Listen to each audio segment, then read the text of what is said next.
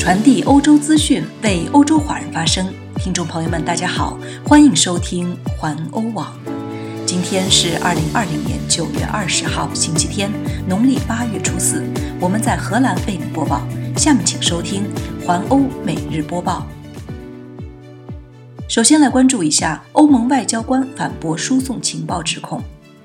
比利时报纸引用欧盟刊物《Political》报道，比利时和英国当局怀疑一名前欧盟外交官向中国输送情报。据报道称，英国人弗雷泽·卡梅伦已将敏感信息传递给两名在布鲁塞尔以记者为名的中国间谍。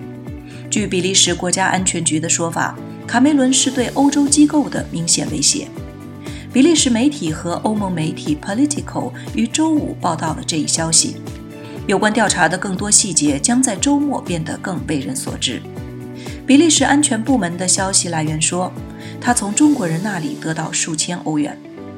卡梅伦自2005年以来一直领导欧盟的亚洲中心智库，以促进欧盟与亚洲之间的紧密关系。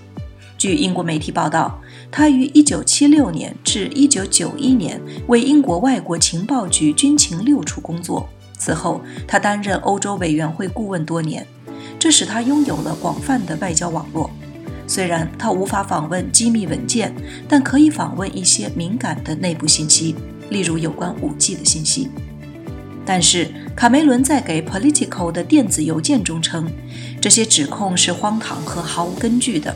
他说，他的智库团队从中国的欧盟代表处获得过少量的年度资助，但没有得到中国的进一步资助。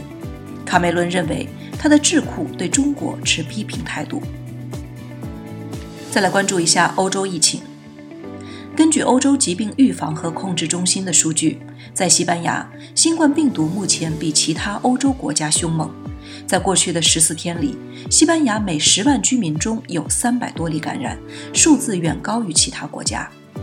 捷克每十万居民中有一百七十八点五例感染，法国有一百七十八点四例，病毒也比在其他国家活跃得多。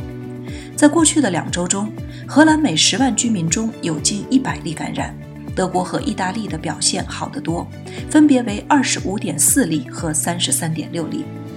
西班牙的死亡人数也开始再次增加。七月，西班牙有一百一十三人死于新冠病毒，八月为八百七十七人，而九月上半月已经有九百六十七人死亡。不过，相比之下，西班牙四月死于病毒的人数为一万五千人。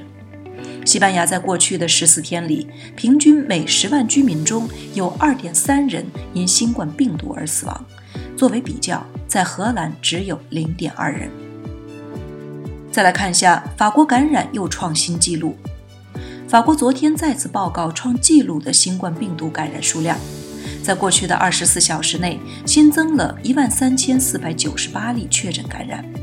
三月三十一日第一波疫情中曾经记录了最高感染数字是七千五百七十八例，但当时进行的测试数量较少。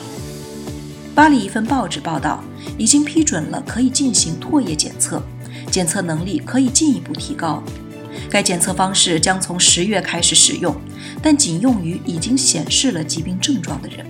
现在总共有超过四十四万两千名法国人被感染，死亡人数新增二十六人，至三万一千两百七十四人。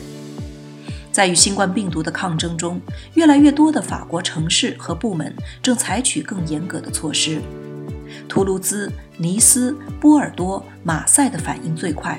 在环法自行车赛途经的安德尔卢瓦尔地区，舞蹈之夜和学生协会组织的活动从星期一开始被禁止。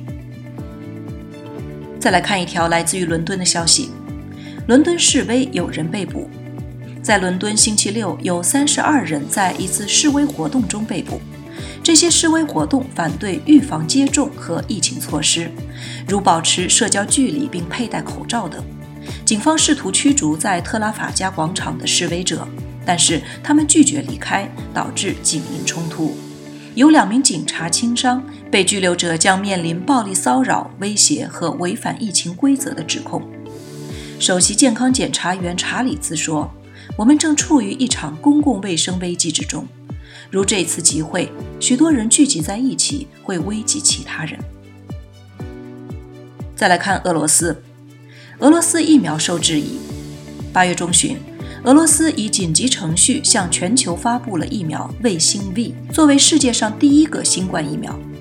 但是该药物几乎没有经过临床研究测试，最重要的安全测试也被省略了，引起了国际社会的震惊。新冠疫苗的标准非常明确：有效、安全、负担得起、能快速取得。这些基本条件是每位疫苗开发人员的目标。疫苗的研发遵循着一定程序，经历过一定的阶段，因此需要一定的时间。但是有越来越多迹象显示，俄罗斯的疫苗数据被动过手脚。来自欧洲、美国、加拿大以及俄罗斯本身约四十名研究人员在一封公开信中质疑医学期刊《柳叶刀》杂志于九月初发布的数据真实性。在公开信中，专家标出了明显重复的数据样本。此外，能对抗新冠病毒的 T 细胞数据也相同。专家认为这不可能是巧合。俄罗斯是第一个发布新冠疫苗的国家。为了强调新开发疫苗的可信度，除三十八名受试者之外，许多官员都进行了疫苗接种，包括普京的女儿。最后，再来关注合金出租车司机服毒驾驶。昨晚在阿姆斯特丹，六名出租车司机因吸毒驾驶被扣，这是通过唾液检测发现的。